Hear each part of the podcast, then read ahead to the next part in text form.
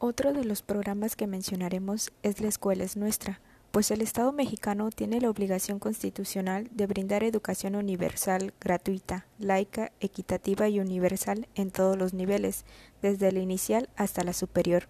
Este programa se creó para atender una de las necesidades más importantes de la población, pues el Gobierno de México está llevando a cabo la Escuela es Nuestra, a fin de entregar directamente recursos para la construcción, mantenimiento y equipamiento de los planteles de la educación básica.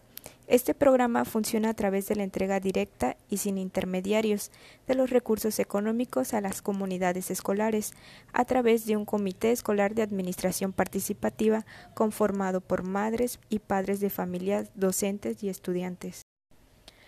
Algunos objetivos de este programa son lograr un mejor rendimiento del presupuesto, fomentar el trabajo colectivo en beneficio del bien común y promover la participación de niñas, niños y jóvenes en la toma de decisiones y fomentar la participación activa de los padres y madres de familia en la educación de sus hijos.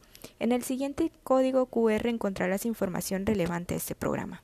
Ahora te preguntarás, ¿quiénes conforman este programa? Pues lo conforma la asamblea escolar en donde se integran padres de familia y tutores, directivos docentes, estudiantes y miembros de la comunidad. También encontrarás al Comité Escolar de Administración Participativa, pues se conforma del presidente, secretario, tesorera, dos vocales y un estudiante, pues son los que conformarán la comunidad de un plantel educativo.